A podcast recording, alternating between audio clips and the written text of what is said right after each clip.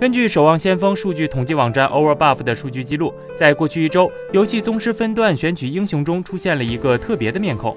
英雄奥丽莎一跃成为宗师分段玩家选取率第二的英雄，超越其他坦克类型的英雄。作为西沟打法中不可缺少的一环，奥丽莎在稳定秒人的组合中发挥了极其重要的作用。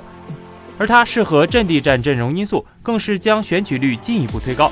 这也使得路霸因为奥丽莎的配合，成为坦克榜选取率第二的英雄。值得一提的是，路霸也是游戏中胜率第二的坦克型英雄，仅次于奥丽莎。不过很有意思的是，奥丽莎是守望先锋天梯史上难得的反正态分布英雄。他在低分段和高分段的对局中出场率都非常的高，而在位于中间的白金分段玩家中，反而是选取率最低的。有分析认为，白金分段玩家处于一种实力不上不下的位置，奥丽莎不适合自己秀，从而导致了选取率低的局面。在目前主流三零三阵容的大环境下，奥丽莎一家独大的情况可能还会持续一段时间。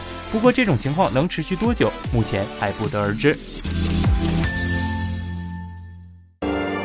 请扫描以下二维码，添加关注“游戏风云”官方公众号。更多精彩好礼及互动内容，你值得拥有。